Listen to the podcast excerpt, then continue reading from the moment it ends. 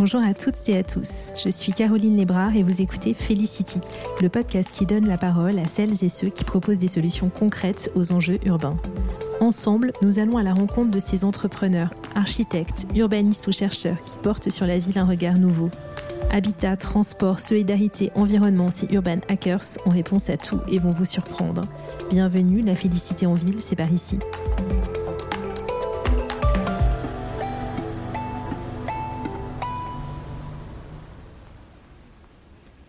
Kevin Eshraghi est une des personnes les plus brillantes et passionnantes que je connaisse et je suis vraiment ravie de pouvoir partager cet épisode avec vous. Kevin nous parle de vision du numérique. Le moteur de l'action humaine n'est pas que l'utilitarisme, mais aussi la recherche d'émotions, la beauté, la poésie et bien d'autres choses encore. Alors pourquoi les outils numériques que nous utilisons ne devraient viser que l'efficacité, la productivité, le chemin le plus court? Quelle est la vision de l'homme qui se cache derrière ces conceptions utilitaristes qui sont la norme de notre numérique aujourd'hui? Kevin est instigateur d'un collectif qui se propose de penser cet autre monde numérique possible, de former et de concevoir des outils concrets pour le mettre en œuvre. Parmi eux, Dérive, une application pour remettre de l'émotion dans notre déplacement piéton en ville. Marche et rêve avec Kevin Eshraghi, c'est parti. Kevin Eshraghi, bonjour. Bonjour. Alors Kevin, on se connaît parce que j'ai eu la chance de suivre pendant deux jours un atelier que tu as animé à The Camp sur le thème euh, Un autre monde numérique est possible. Je pense qu'on va beaucoup parler de ce, thème-là. Ça va probablement être un de nos fils euh, conducteurs. Mais avant de rentrer euh, dans le, dans le détail de cet autre monde numérique possible, je vais te demander de te présenter, s'il te plaît. Alors, je m'appelle Kevin Eshraghi, j'ai une trentaine d'années. J'ai une formation d'ingénieur et, puis après en école de, j'ai fait une école de commerce après. J'ai fait beaucoup de choses en rapport avec le numérique. J'ai travaillé dans une startup, je fais de la data science euh, à San Francisco pendant un an, un peu plus d'un an. Euh, et puis après j'ai monté une startup dans le domaine du voyage euh, à Londres pour finalement passer quatre ans chez Faber Novel où j'étais en charge des études qu'on appelait les études Gafanomics, donc qui avaient pour objectif de décrypter les modèles euh, des géants du numérique et puis après d'être capable de l'expliquer euh, aux grandes entreprises, aux comités exécutifs, euh, beaucoup du CAC 40. Et puis ça fait maintenant deux ans et demi que je suis parti pour pour structurer Hérétique euh, et où j'ai donc plusieurs casquettes, dont une qui me plaît particulièrement, qui est euh, la casquette d'enseignant. Alors dans plusieurs écoles, à Sciences Po, au des Chaussées, euh, à l'ESCP, donc qui, qui, dans lequel j'alterne entre euh, toujours une posture de recherche qui est mon premier plaisir et puis une, une, posture de création et de transmission qui, qui sont des choses que je développe de plus en plus. Alors, tu quittes Faber Novel pour créer euh, le collectif Hérétique. Donc, euh, est-ce que tu peux nous, dire de quoi il s'agit, en fait, euh, quel est le positionnement de, Hérétique et aussi pourquoi un collectif? Alors, Hérétique, c'est, on dit qu'on est une structure qui pense, qui crée et qui, qui transmet des numériques alternatifs. Euh, qu'est-ce que ça veut dire des numériques alternatifs? Ça veut dire des numériques qui sont qui se détachent du, du dogme de la Silicon Valley, donc euh, à la fois en termes de proposition de valeur des outils qui sont développés, à la fois en termes de modèle économique, à la fois en termes de stratégie, de structure. Euh, et en fait, tout, tout l'enjeu, c'est de se dire qu'aujourd'hui, on reproduit les modèles de, de ces, de ces acteurs-là, euh, alors que c'est des modèles qui sont inefficients pour nos sociétés, à la fois économiquement, socialement, écologiquement, euh, donc sur, sur, tout un tas de pans. Et en fait, on les reproduit parce que on est d'une certaine façon euh, emprisonné dans un dogme et qu'on nous a dit que c'était comme ça qu'il fallait faire du numérique et qu'on a du mal à s'en détacher. Et donc c'est face à ce dogme qu'on se, qu'on se pose comme des hérétiques. Euh, et donc on, on, on, a toute cette, cette branche de réflexion et de recherche. Euh, cette réflexion et cette recherche, on l'a, on l'utilise pour développer des produits, des services, euh, des formats euh, éducatifs, des applications mobiles, etc. Et puis on a toute une dimension de transmission, donc qui passe par de l'enseignement, mais aussi par de la formation pour les grands grands groupes et du conseil aussi. Donc c'est à, à, peu près l'étendue de nos de nos activités. Euh, donc vraiment une volonté d'être dans une posture de recherche active, c'est-à-dire ne pas seulement formuler des analyses et des recommandations, mais être capable de les pousser nous-mêmes et puis aussi d'aider les autres à, en tirer les, les bonnes conclusions et à en tirer aussi les fruits. Euh, et donc pourquoi un collectif? Bah Pour plusieurs raisons. Euh, la première, c'était une volonté d'organiser mieux les, les, les échanges de, de, valeurs, donc à la fois les investissements et puis aussi euh, la rentabilisation des investissements, donc être capable de, de mieux partager la valeur créée et puis aussi par une volonté d'ouverture, parce que je pense que sur des sujets comme ça et sur un sujet du numérique qui est pervasif et qui occupe tous les pans de la société, c'était inimaginable de, de, se, de, se, renfermer sur nous-mêmes et d'être un, un, tout petit nombre à réfléchir à ça. Il faut être capable d'intégrer perpétuellement des nouvelles compétences, des nouveaux, nouvelles perspectives de réflexion, euh, des nouvelles, euh, des nouvelles appétences, des nouvelles idées. Et donc, euh, la meilleure façon de faire ça, c'était en structurant un collectif. Ok, c'est super clair. Alors, tu as, parlé de, de, dogme finalement. Je pense que ça vaut le coup qu'on revienne sur les origines du dogme parce que euh, finalement cette vision du numérique elle est tellement répandue euh, euh, qu'on peut ne même pas la questionner finalement et la prendre comme comme acquis. Et, vous si j'ai bien compris ce que vous ce que vous cherchez à faire c'est justement la questionner et proposer des alternatives. Donc est-ce que tu peux bah, nous rappeler l'origine de ce dogme et également finalement détailler un petit peu la vision alternative que vous souhaitez porter? Bien sûr. Euh, alors, ce qu'on dit, c'est que, bon, d'abord, avant d'en de, rappeler les origines, que je, si tu permets que je rappelle, euh, en tout cas que, que, que j'explique ce que nous on entend euh, par le dogme et quelles sont ses composantes. En fait, on dit qu'aujourd'hui, le numérique euh, tel qu'il est, euh, il a, il, il s'appuie sur cinq piliers principaux, qui sont les, des, des des principes euh, qui ont été édictés dans la, dans la, Silicon Valley et qui aujourd'hui sont répétés et recommandés pour l'ensemble des acteurs économiques et euh, académiques, qui sont de dire d'abord euh, il y a une perspective obsessionnelle avec le numérique, c'est-à-dire que on considère que quoi qu'il arrive, le numérique euh, est l'instrument du changement et que plus on va mettre de numérique, mieux ce sera. Donc vraiment une, une obsession à mettre du numérique partout tout le temps au maximum de performance. Ensuite, on, on, considère le numérique de façon très réductionniste, euh, c'est-à-dire qu'on va toujours chercher à utiliser le numérique pour résoudre des problèmes euh, pour des consommateurs. Et ce qu'on appelle résoudre des problèmes, ça veut dire apporter de l'efficacité, de la performance, du volume. Donc on a vraiment un champ très très restreint, alors que euh, si on regarde notre vie en général, on ne considère pas notre notre vie comme un, une accumulation de problèmes. Et puis on n'est pas en recherche permanente d'efficacité, de volume, de rapidité. Parfois on est en recherche de, de, patience, de surprise, d'intuition. Donc il y a, tout un, un, spectre émotionnel et d'activité et de compétences qui aujourd'hui ne sont pas du tout abordés par le numérique. Ensuite, le numérique tel qu'il est aujourd'hui, il est impérialiste, c'est-à-dire que on considère qu'une entreprise qui fait du numérique euh, et a fortiori une start-up, elle a vocation à conquérir le monde, euh, donc elle a, elle a une portée qui est mondiale euh, et euh, elle est prise dans une lutte pour l'existence de tous contre tous et donc elle doit sortir vainqueur euh, comme dans une espèce de battle royale euh, en éliminant tous ses adversaires et, et en piétinant aussi le bien commun et la loi si c'est nécessaire. Ensuite, on a des business models qui sont extractifs, euh, c'est-à-dire c'est la plupart du temps des places de marché, des plateformes, et qui génèrent des revenus euh, en extrayant de la valeur euh, des humains. Donc que ce soit nos compétences, nos savoirs, nos savoir-faire, notre attention, nos données, nos actifs, toutes ces entreprises, si vous les regardez bien, la façon dont elles produisent de la richesse, c'est en extrayant de la valeur de, des humains. Et puis, elles sont hors sol euh, et hors sol au sens à la fois géographique et temporel, c'est-à-dire que c'est des entreprises qui ont euh, qui, ne s'inscrivent dans aucune tradition, dans aucune réelle culture, euh, mais qui, se veulent naturellement et objectivement adaptés à tous les humains, et puis qui ne s'intéressent pas au passé, à ce qui les a précédés, et pas vraiment au présent, à leur impact actuel, mais qui se projettent uniquement dans l'avenir, et donc qui considèrent que tous les sacrifices faits aujourd'hui au service de leur vision sont légitimes parce que leur vision du futur euh, est la bonne et que demain on verra qu'ils avaient raison. Et donc euh, voilà le dogme, et ce dogme-là, il a plusieurs racines qu'on pourra détailler si, si tu veux.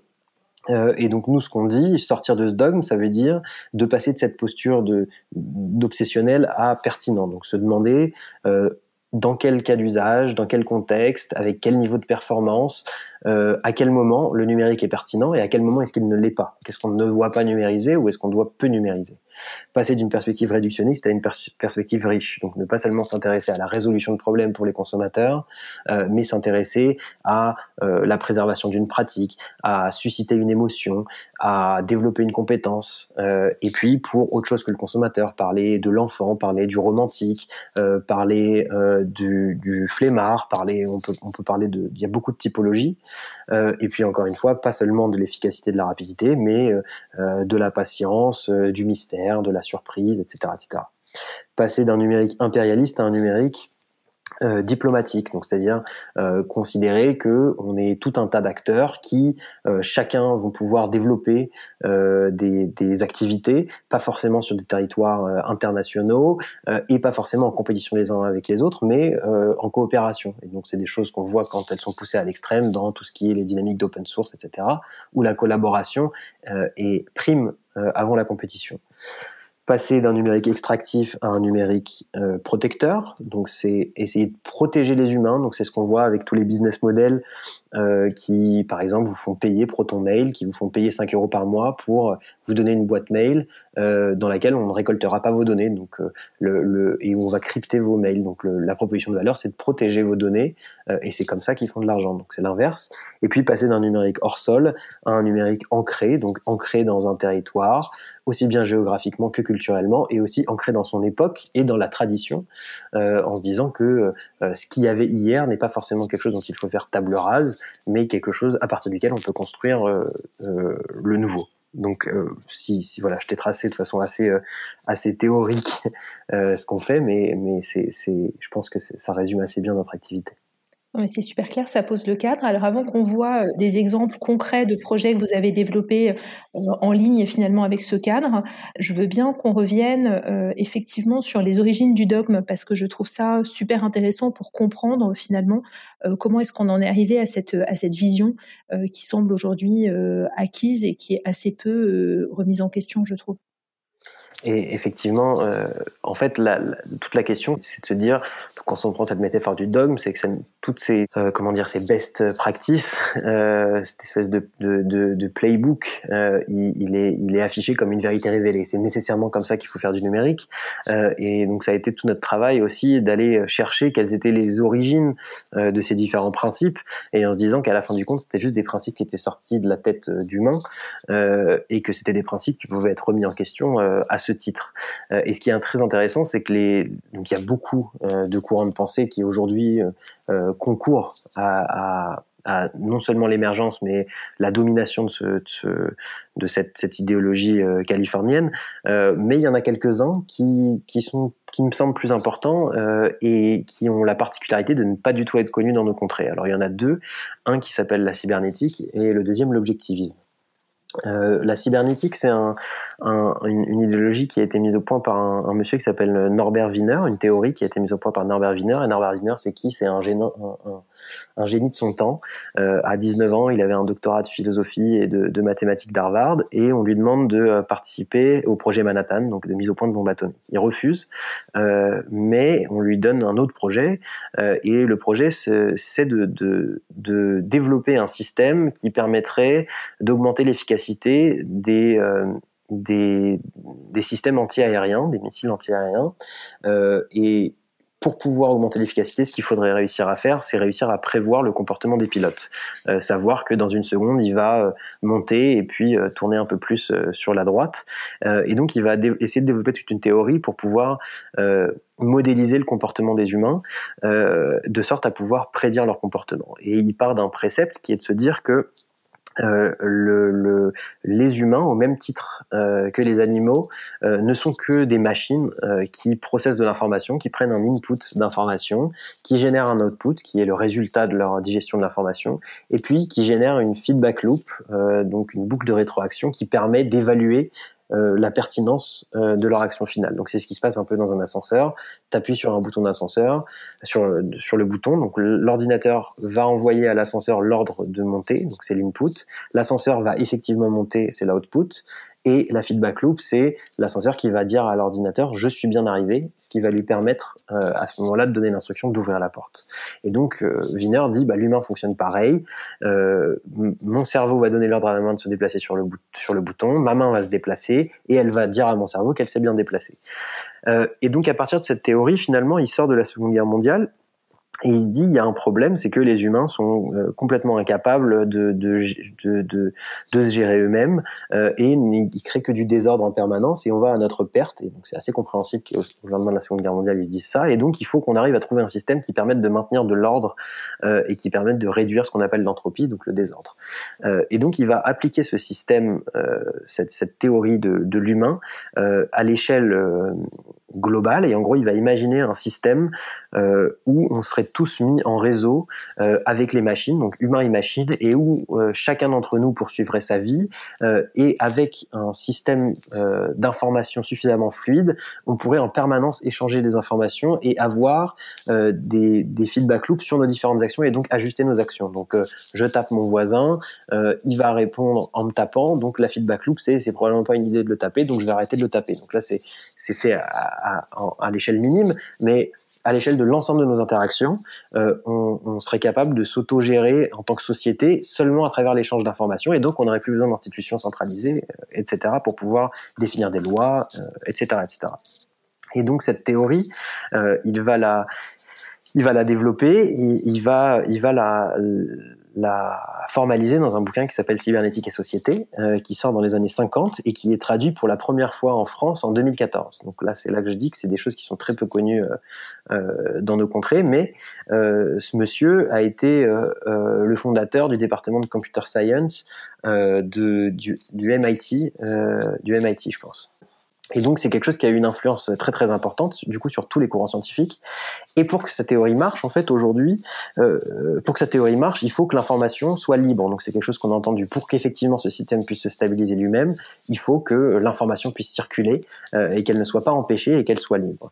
Et c'est quelque chose qu'on voit euh, aujourd'hui euh, de façon très claire dans les mission statements, donc les, les missions qui, que, que se donnent elles-mêmes les entreprises comme Facebook et Google. Euh, Google nous dit notre objectif c'est d'organiser l'information du monde et de la rendre universellement utile et accessible. Euh, Facebook va dire notre mission c'est de rendre le monde plus ouvert et connecté. Euh, donc en fait cette, cette, théorie cybernétique, cette vision euh, de la société organisée par l'information est quelque chose dont sont accaparés ces acteurs, dans lesquels ils ont baigné depuis leur plus jeune âge, depuis leur entrée à l'université, et puis qui se voient aussi totalement dans, dans la structure même d'Internet, et puis a fortiori encore plus dans les, les, les, phénomènes de blockchain, etc., qui, qui, tendent encore plus à distribuer et décentraliser, tout en maintenant l'information comme lien. Donc ça, c'est la première théorie. Euh, donc la deuxième, c'est l'objectivisme, euh, et donc c'est une théorie qui a été une philosophie qui a été mise au point par une dame qui s'appelle Ayn Rand, donc qui est née en Russie et qui dans son enfance a connu le collectivisme et donc toute sa famille s'est fait euh, déposséder euh, de tous ses biens.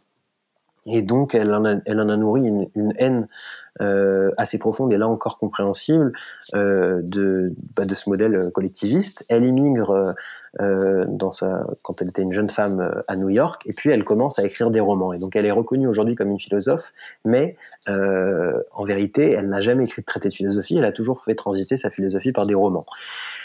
Euh, et donc, il y a plusieurs romans.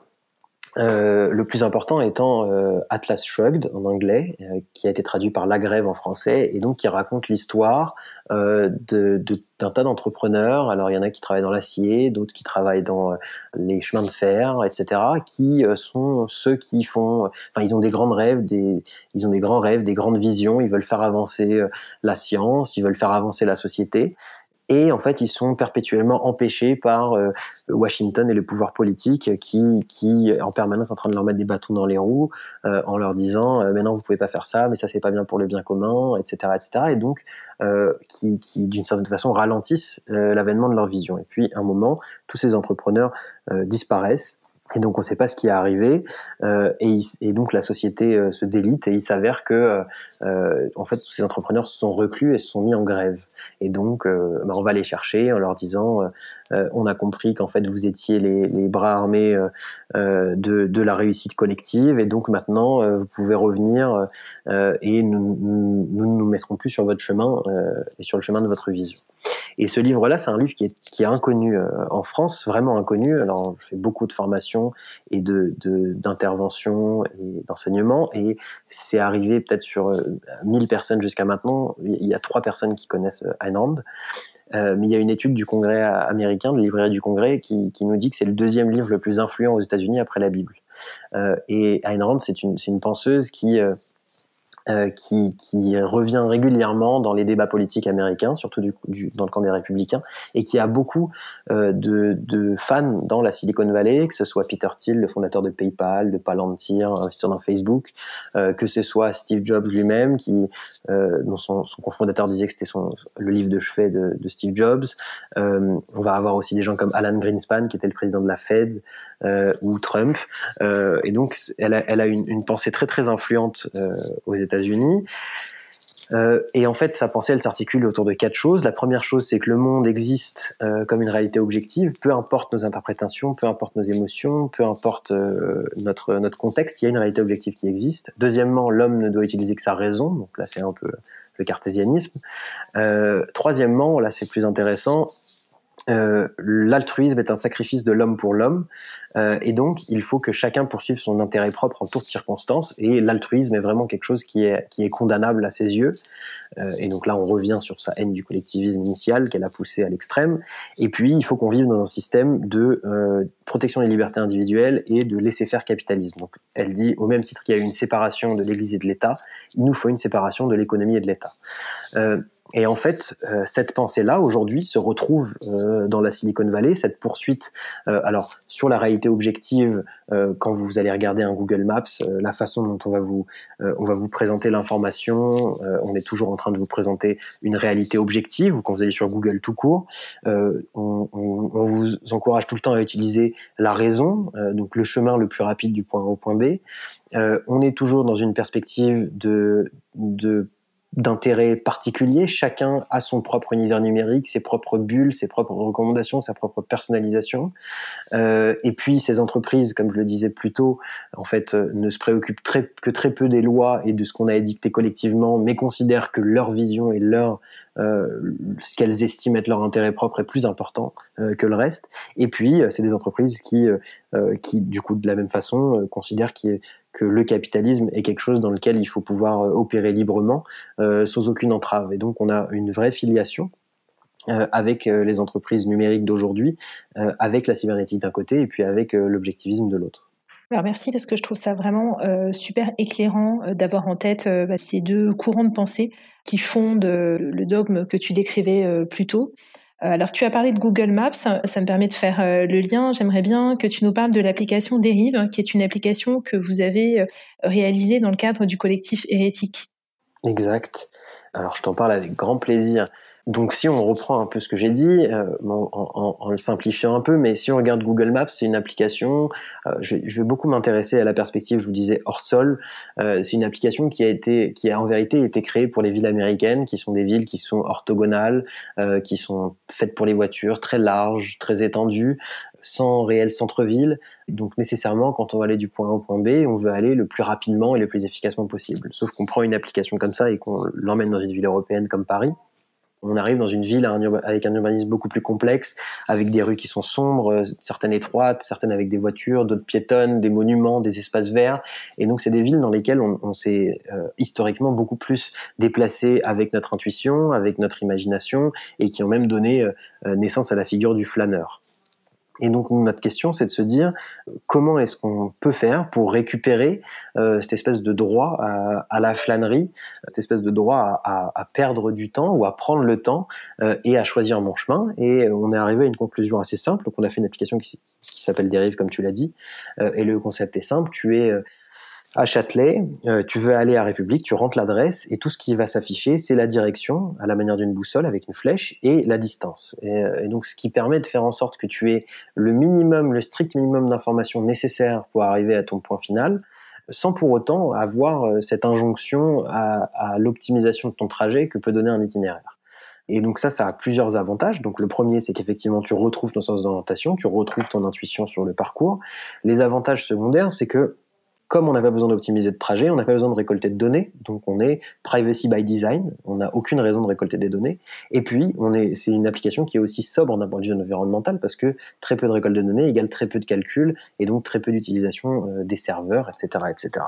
Donc ça, c'est, l'application euh, qu'on a créée. Et puis par-dessus, il y a une surcouche qui s'appelle euh, la dérive secrète. Donc, tu as envie d'envoyer à un, un, de tes amis dans une expo, tu as envie de lui envoyer un restaurant, tu peux lui partager une dérive et tu peux décider de masquer l'adresse. Et donc il va recevoir un lien, il va cliquer dessus et donc il va, il va ouvrir l'application, il aura la flèche de la direction, il y aura écrit destination secrète et la distance.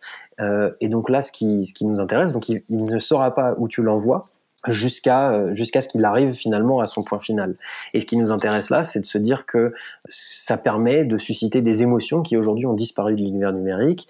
Euh, ça permet de susciter de la surprise, ça permet de susciter du mystère, ça permet de susciter de la patience, ça permet aussi de susciter de la confiance euh, parce que parce que du coup tu peux pas aller sur Google Maps regarder euh, le nombre d'étoiles qu'il y a au dans, dans le restaurant, décider d'y aller ou pas. Tu vas simplement faire confiance à la personne qui t'a envoyé. Et ce qui, ce qui, qui moi me fascine, c'est de se dire que techniquement, c'est pas du tout quelque chose de compliqué, mais que, que c'est quelque chose qu'on n'a pas fait euh, depuis 20 ans, alors que le numérique, c'est la première technologie qui peut te permettre d'envoyer quelqu'un quelque part sans lui révéler l'adresse.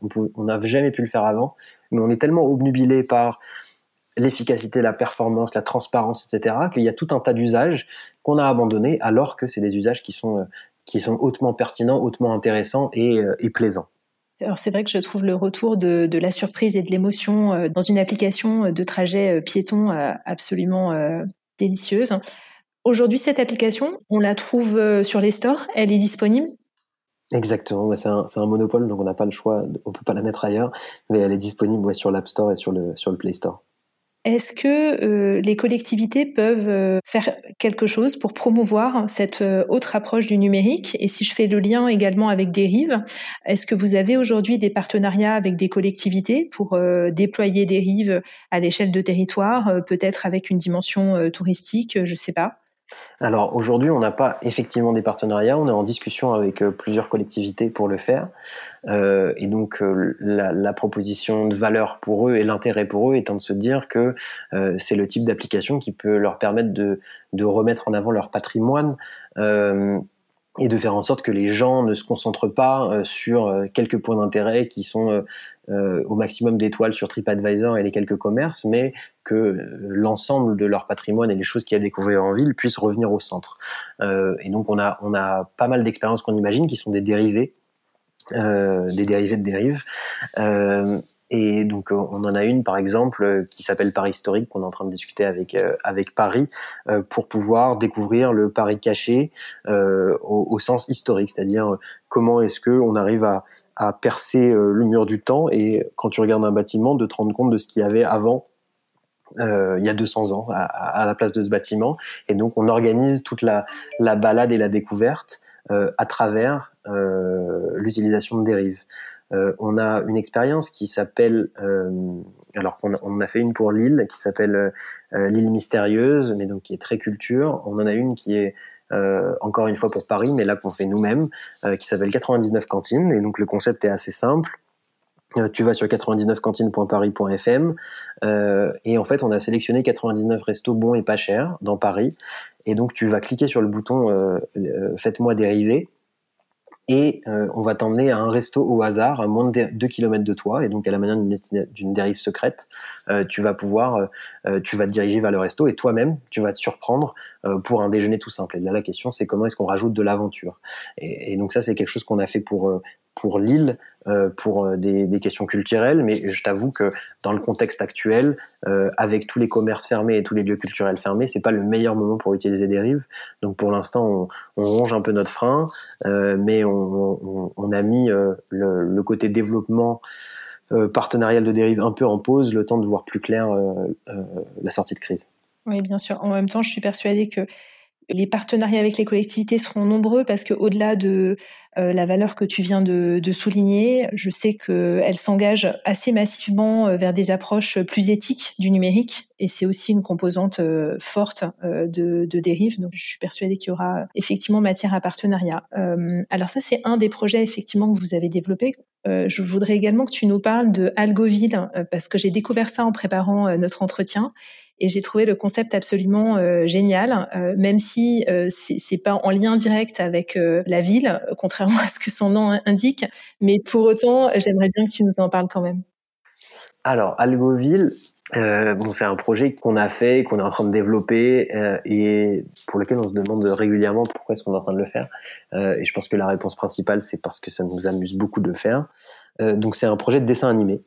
Euh, et l'enjeu, c'est de se dire que quand tu regardes ton téléphone, quand tu, tu, tu, vois les différentes icônes sur ton téléphone, en fait ces icônes, c'est le toit de gratte-ciel d'une ville qui existe à l'intérieur de ton téléphone et qu'en fait dans, dans, cette ville du coup les buildings c'est euh, euh Google euh, c'est Facebook euh, qu'on appelle FaceMoose c'est WhatsApp qu'on appelle WhatsApp etc donc tu as, toutes, toutes ces entreprises. Et dans ces entreprises tu as tout un tas d'algorithmes qui travaillent à, à rendre des services. Et donc par exemple tu vas avoir le comité éditorial de, de donc Facebook qui, qui est composé de plusieurs types d'acteurs. Donc tu vas avoir Madame Cocoon qui est l'algo qui est là pour en permanence euh, faire en sorte que ce qui t'est recommandé, le contenu qui t'est recommandé, soit quelque chose qui te plaît, euh, qui est dans ta zone de confort. Madame Rago qui, elle, euh, cherche en permanence à, à, amplifier ce qui est dit, donc qui est plutôt celle qui s'intéresse à ce qui est à la viralité. Tu vas avoir Monsieur Pourri qui, lui, est celui qui, cherche à pousser de la publicité. Tu vas avoir Monsieur Bicrave qui est celui qui cherche à pousser la l'addiction, donc il va chercher à, à, générer des émotions fortes, notamment avec des fake news. tu vas avoir Monsieur Hype qui cherche à pousser les informations les plus récentes. Et donc, en fait, on raconte tout un tas d'histoires. On raconte euh, l'histoire de nos téléphones, de nos applications à travers ces personnages, en personnifiant. Euh, donc, on a une vingtaine, une vingtaine de personnages qui vivent dans ce monde-là. Euh, et donc qui permettent très simplement euh, de, de, de, comprendre comment fonctionnent ces applications. Et en fait, notre enjeu, c'est vraiment de démystifier les algorithmes et de se dire que c'est des sujets du, desquels on pourrait, on pourrait très facilement parler euh, si seulement on, on, on faisait l'effort euh, de, de de simplifier euh, leur explication et qu'on n'était pas en permanence en train de dire aux gens non non c'est quelque chose de technique tu peux pas comprendre c'est pas bien compliqué de se rendre compte qu'il y a plusieurs typologies d'algorithmes certains qui privilégient la récence certains qui privilégient euh, le nombre de, de repostes certains qui, certains qui privilégient la, la rentabilité du poste etc euh, et donc c'est vraiment ce qu'on essaie de faire, euh, ce qu'on essaie de faire avec Algoville. Euh, et donc le but aujourd'hui, c'est euh, de, de, de, vraiment faire produire ce dessin animé. Donc on est en discussion avec des diffuseurs pour pouvoir pour pouvoir développer ce dessin animé. Super, bah, à, suivre alors. En tout cas, j'invite euh, les auditeurs à, aller voir euh, algoville.fr parce qu'on voit pas évidemment l'intégralité du dessin animé, mais en tout cas, on voit euh, le concept et le graphisme et ça donne vraiment envie. Merci beaucoup. Je t'en prie. J'avais quelques dernières questions pour toi.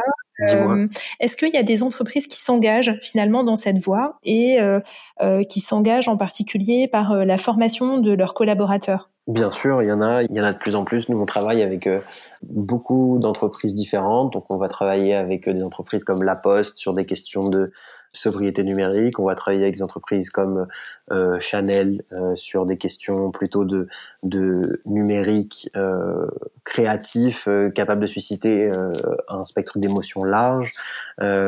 On va travailler avec Caisse d'épargne. Euh, on travaille aussi beaucoup avec euh, le Conseil de l'Union européenne, euh, par exemple. Donc en fait, y a, on travaille avec L'Oréal.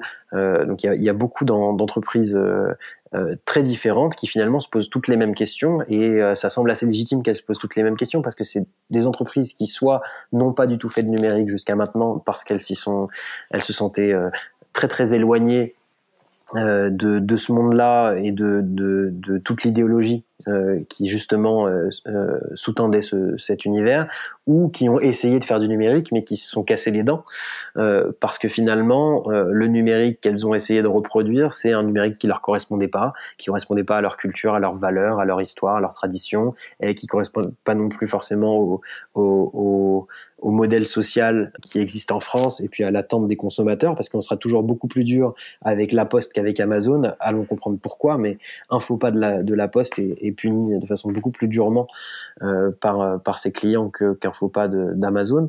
Euh, et donc, c'est des entreprises qui se questionnent et qui se disent à juste titre que le numérique c'est un matériau qui est formidable avec, avec lequel on peut faire beaucoup beaucoup de choses euh, et avec et, où aujourd'hui elles se rendent compte qu'elles n'ont pas réussi à, l'utiliser dans son plein potentiel euh, ou en tout cas euh, d'une façon qui les rende fiers euh, et qui leur permette aussi d'atteindre leurs objectifs.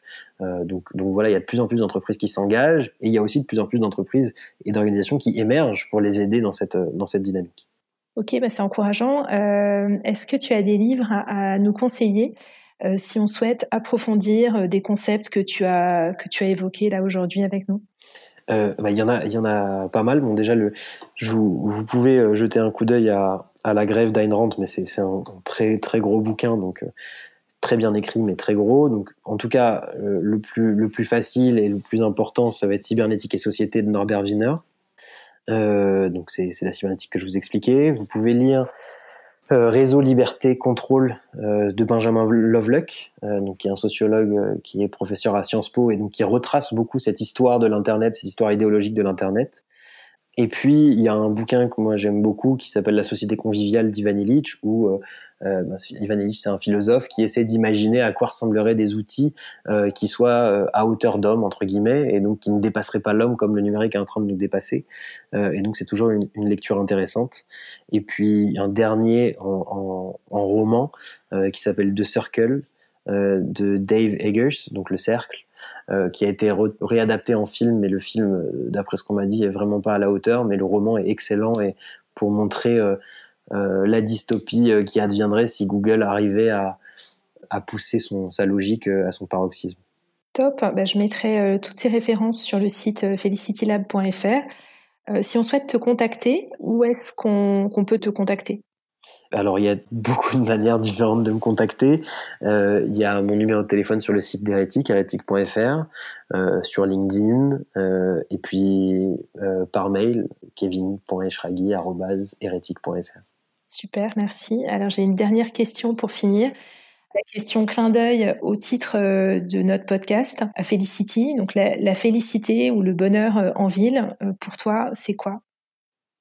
Euh, bah pour moi, le, le, bonheur en ville, c'est justement d'être capable d'être surpris par euh, par la ville au quotidien et pour pouvoir euh, la sentir vivre et en fait ne pas se sentir euh, emprisonné comme on, le ressent de plus en plus dans nos villes avec avec une envie de s'échapper et d'aller ailleurs, mais en fait d'être capable de trouver l'ailleurs au pied de notre porte, d'avoir de la surprise, de ressentir l'aventure, de vivre des aventures dans notre ville. Et je pense que et du coup d'en faire vraiment un terrain de jeu dans lequel on a envie d'évoluer. Donc pour moi, ce serait ça la, la félicité en ville. Merci Kevin. Merci à toi Caroline. Merci d'avoir écouté Felicity. J'espère que l'épisode vous a plu, inspiré et surtout donné envie de créer une ville différente. Si c'est le cas, je compte sur vous pour le noter 5 étoiles et laisser un commentaire sur les plateformes d'écoute. Vous pouvez aussi partager l'épisode sur vos réseaux sociaux. Si vous avez des questions que vous aimeriez aborder avec moi ou mes invités, ou si vous avez envie de suggérer des personnes que vous aimeriez entendre sur ce podcast, contactez-moi sur LinkedIn ou envoyez-moi un email sur contact at felicitylab.fr. Merci et à bientôt.